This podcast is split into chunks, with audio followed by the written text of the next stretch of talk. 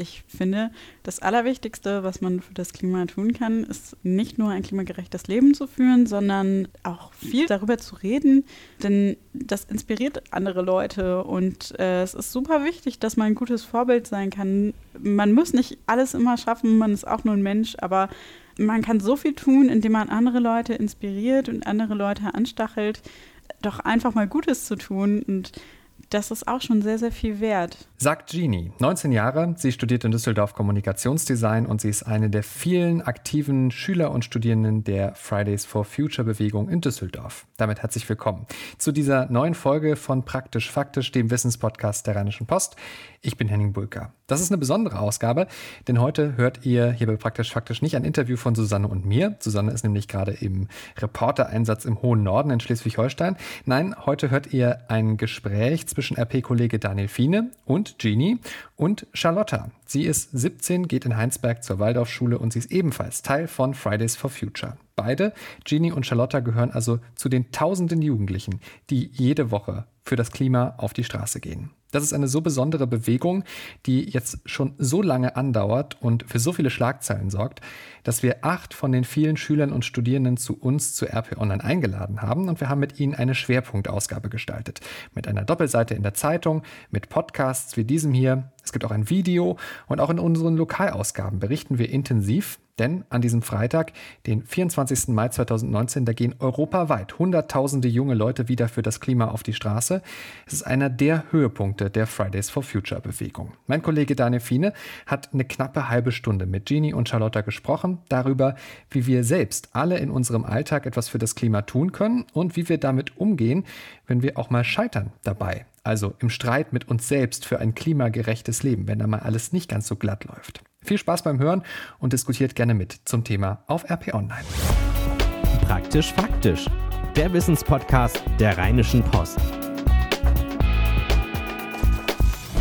Wir schauen uns jetzt gemeinsam an, wie wir täglich tatsächlich selber das Klima retten können und wo vielleicht auch Grenzen sind.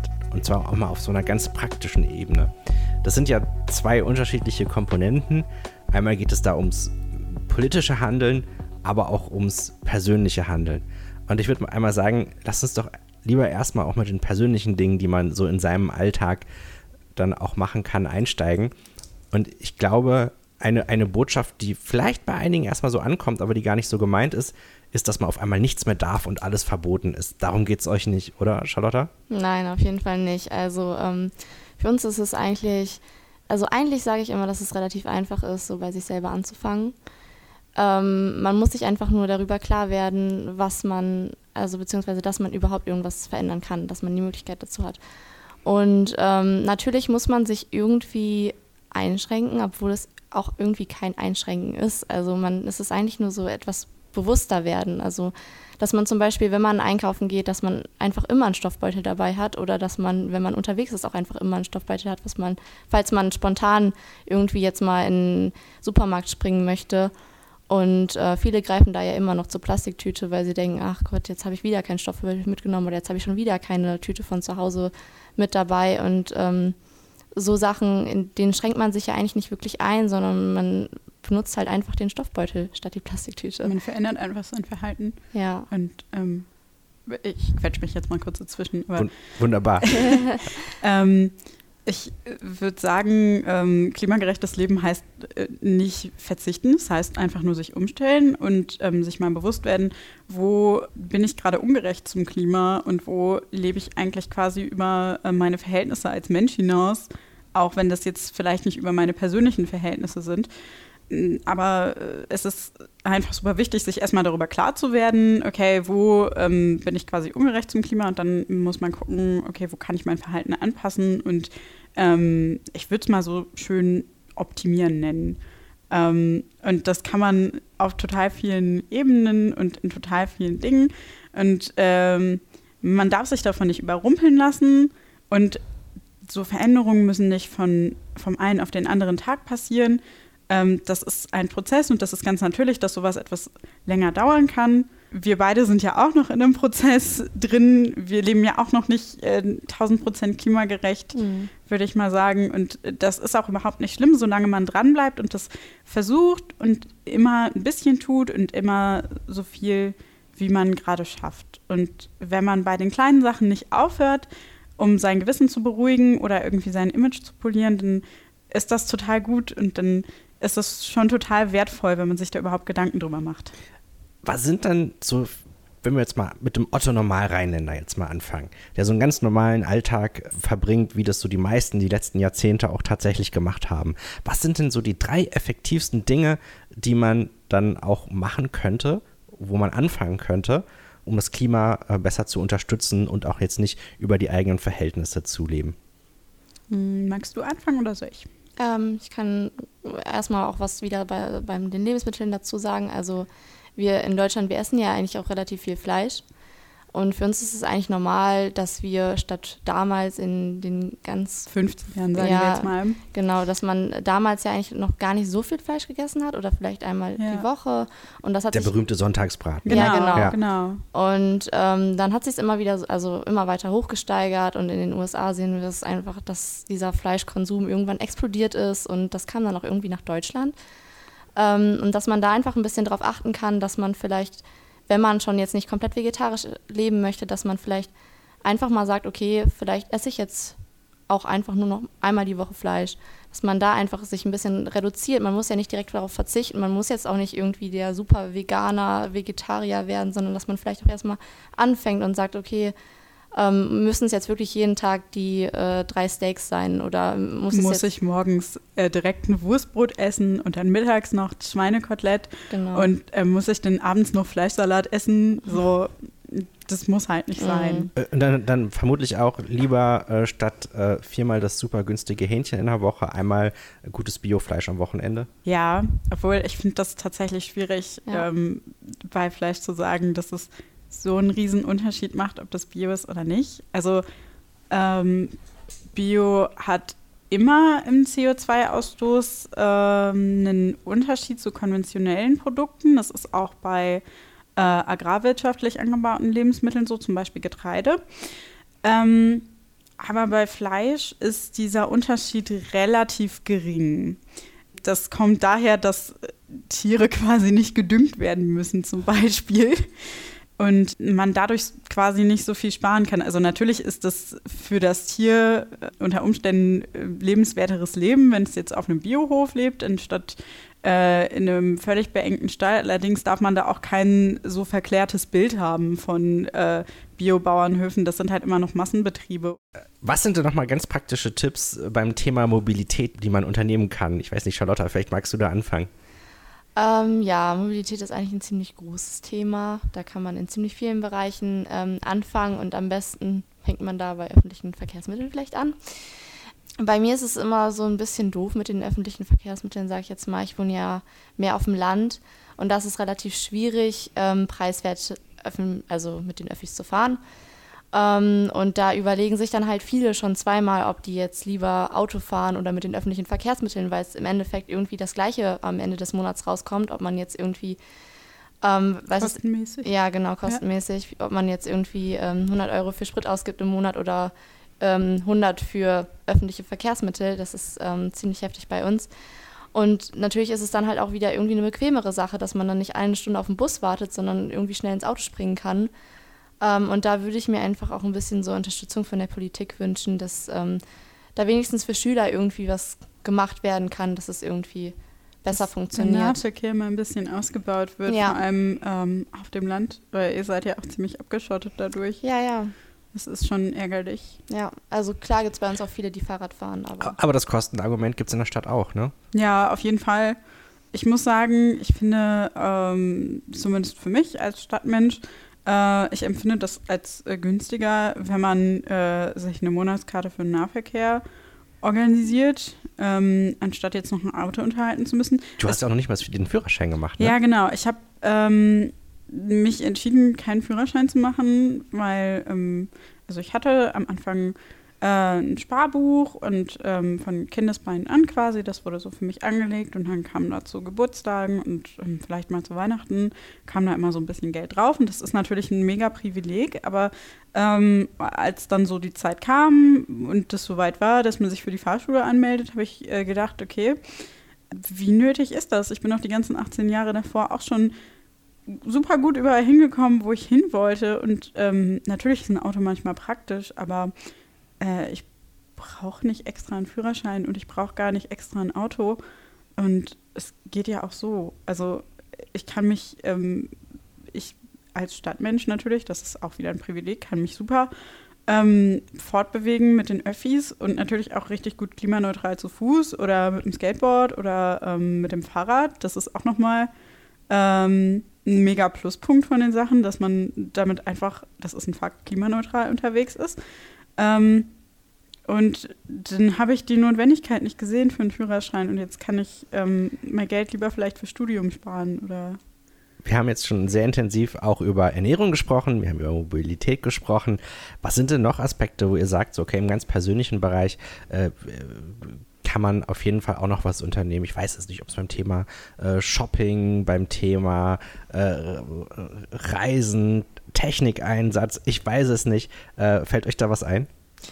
Ähm, ja, mir fällt zum Thema Reisen was ein. Das ist für mich immer so ein, das heißt ein Problem, aber ich bin da immer so ein bisschen im Zwiespalt zwischen ähm, um die Welt kommen und Kultur erleben und ähm, irgendwie mal ein bisschen Abwechslung. Und man möchte ja auch irgendwie gerne so in den jungen Jahren irgendwie ähm, seinen Horizont ein bisschen erweitern. Und ähm, da fällt es mir tatsächlich in manchen Sommern noch ziemlich schwer, dass ich dann da, also ich verzichte dann letztendlich schon drauf. Ähm, zum Beispiel dieses Jahr hatte ich auch überlegt, ob ich einen Interrail dann mache. Es gibt natürlich gute Alternativen auch zum Fliegen.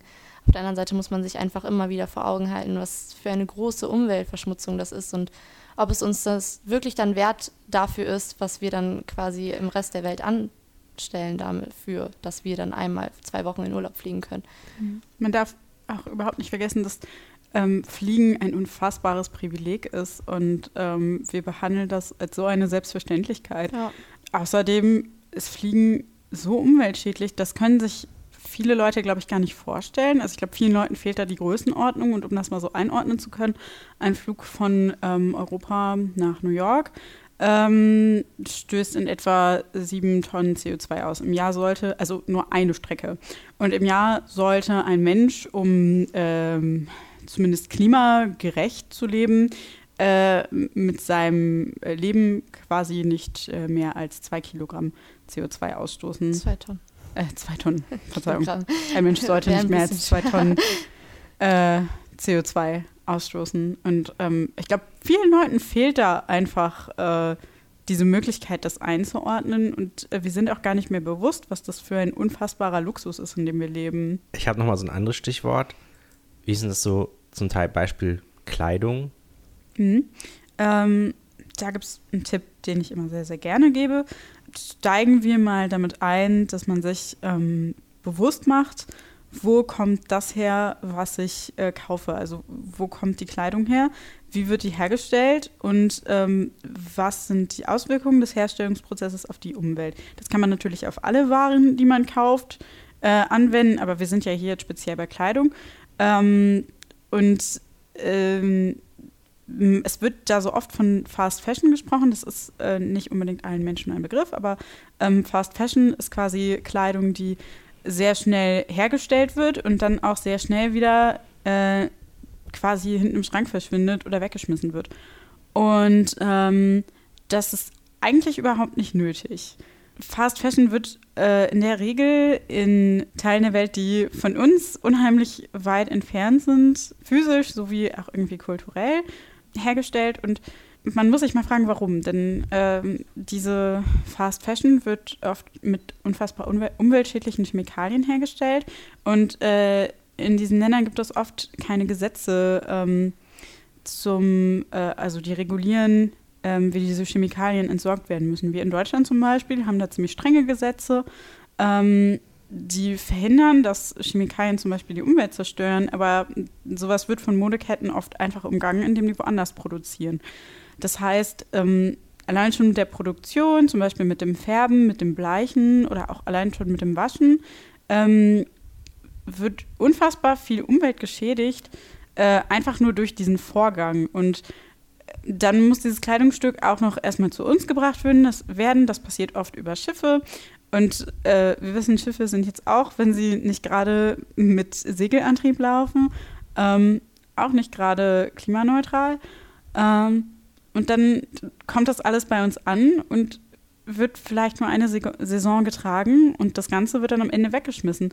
Und äh, natürlich können so ähm, sogenannte Billigketten ähm, super sein für Menschen, die einkommensschwach sind, denn Mode ist natürlich immer noch eine Persönlichkeitsentfaltung und ähm, persönlicher Ausdruck, aber äh, man kann tatsächlich genauso gut und genauso günstig äh, Second-Hand-Mode bekommen. Und ähm, deswegen finde ich es sehr wichtig, dass man seine alte Kleidung äh, wieder zurückführt und ähm, dann sich auch schon an Kleidungsstücken bedient, die schon da sind. Ich sage auch immer unheimlich gerne, das nachhaltigste Kleidungsstück, was man hat, ist äh, das, was schon in deinem Kleiderschrank ist, das, was schon in deinem Besitz ist. Und man muss erst den Wert seines Kleidungsstückes, das man schon besitzt, schätzen lernen und sich dann darüber bewusst, werden, ähm, welchen Weg andere Kleidungsstücke schon gehen und dann im Idealfall die wählen, die ähm, schon ein Leben hatten und denen quasi ein zweites Leben schenken.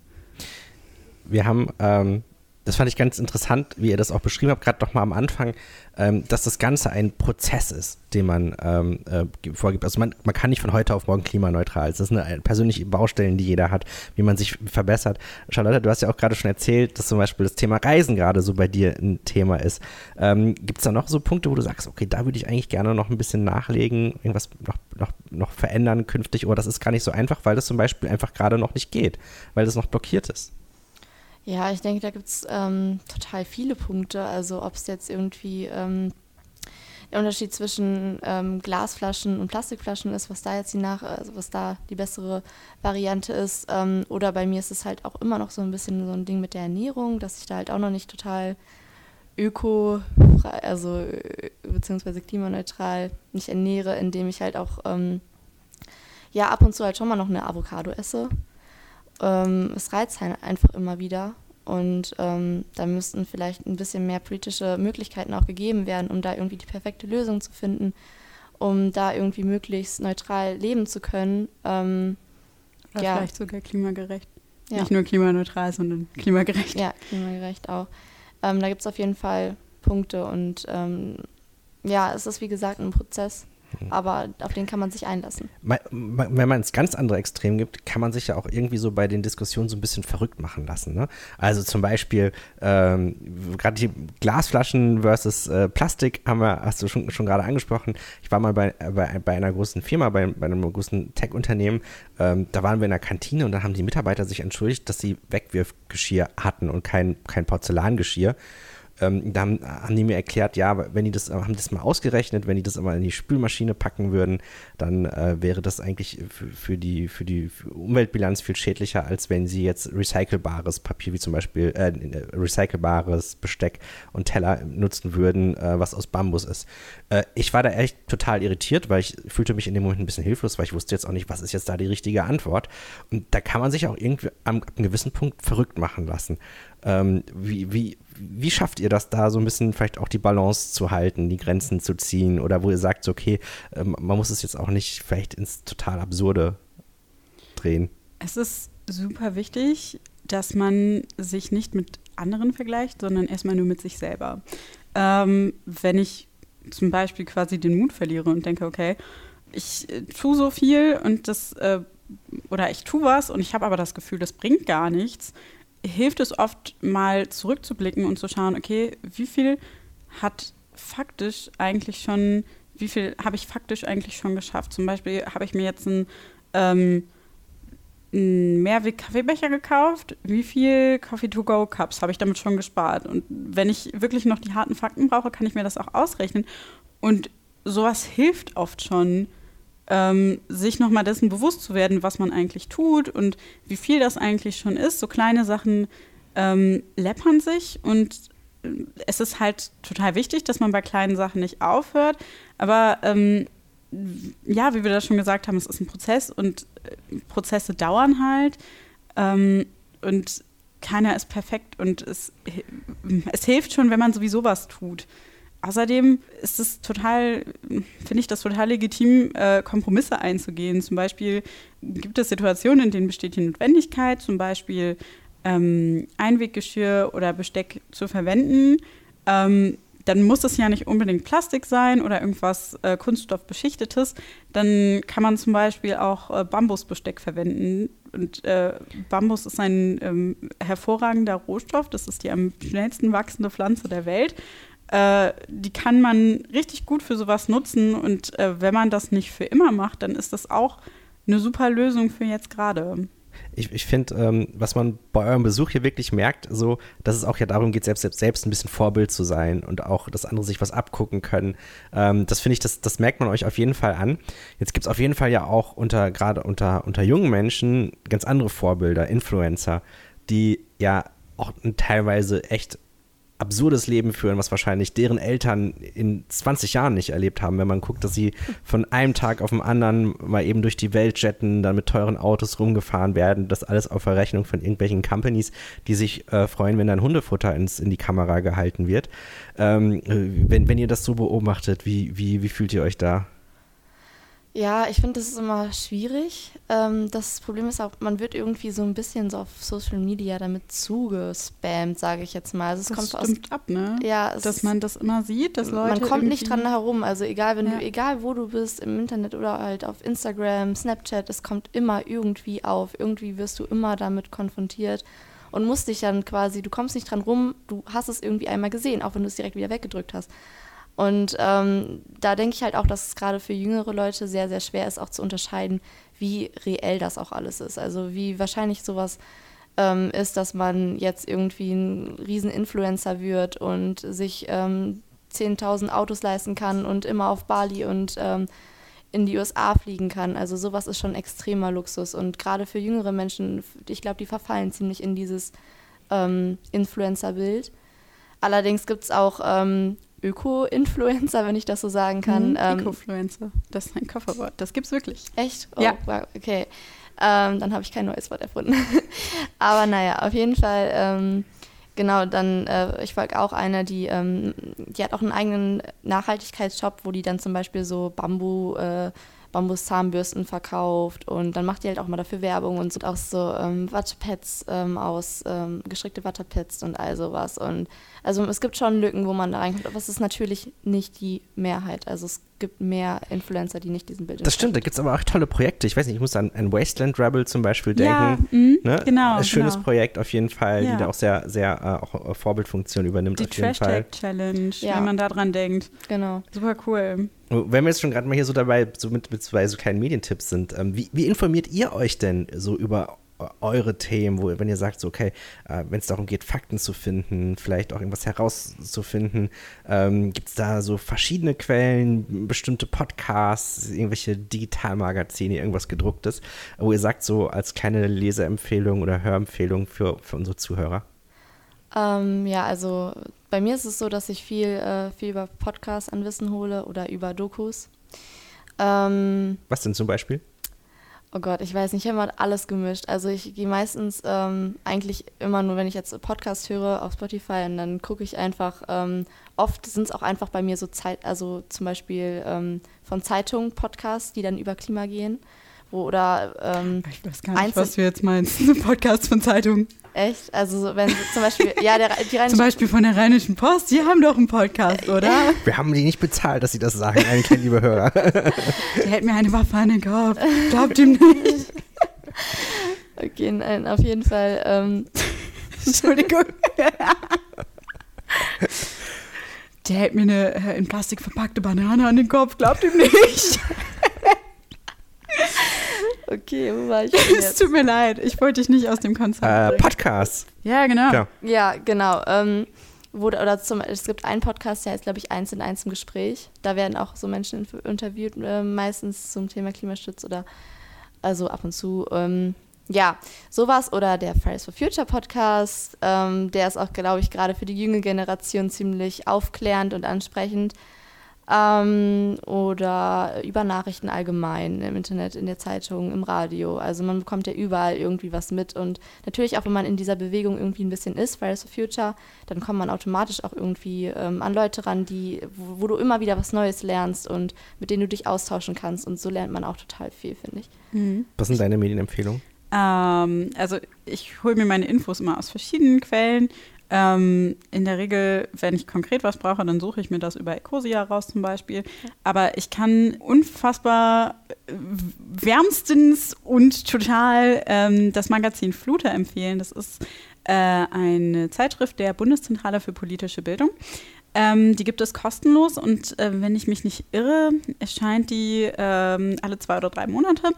Ähm, und äh, man kann die sich äh, einfach von deren Internetseite nach Hause bestellen. Und die letzte Ausgabe, äh, beziehungsweise die aktuellste Ausgabe, ähm, ist zum Thema Klima. Und die ist wirklich unfassbar informativ. Die deckt die kleinen Sachen ab, die deckt aber auch, also die ähm, fasst aber auch mal das größere Bild auf und äh, schaut auch mal, okay, wo ähm, beeinflusst, wo tangiert der Klimawandel ähm, Menschen jetzt schon? Das ist ja glücklicherweise in Deutschland ähm, hat der Klimawandel jetzt noch nicht so krasse Auswirkungen auf uns, aber wenn man jetzt zum Beispiel mal in den globalen Süden guckt, ähm, da schwimmen den Menschen durch Überflutungen die Häuser weg und ähm, wir kriegen es nicht mit und die Menschen wissen teilweise nicht mal, dass das durch den Klimawandel überhaupt entsteht.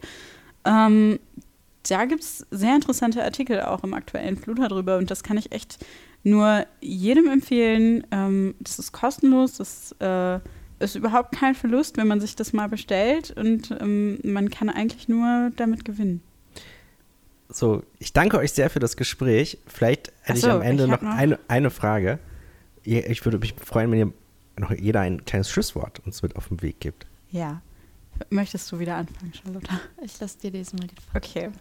Ähm, was ich jetzt gerade noch anbringen wollte, äh, ist, dass ich finde, das Allerwichtigste, was man für das Klima tun kann, ist äh, nicht nur ein klimagerechtes Leben zu führen, sondern ähm, auch viel damit darüber zu reden, äh, denn das inspiriert andere Leute und äh, es ist super wichtig, dass man ein gutes Vorbild sein kann. Man muss nicht alles immer schaffen, man ist auch nur ein Mensch, aber ähm, man kann so viel tun, indem man andere Leute inspiriert und andere Leute anstachelt, ähm, doch einfach mal Gutes zu tun. Und das ist auch schon sehr, sehr viel wert.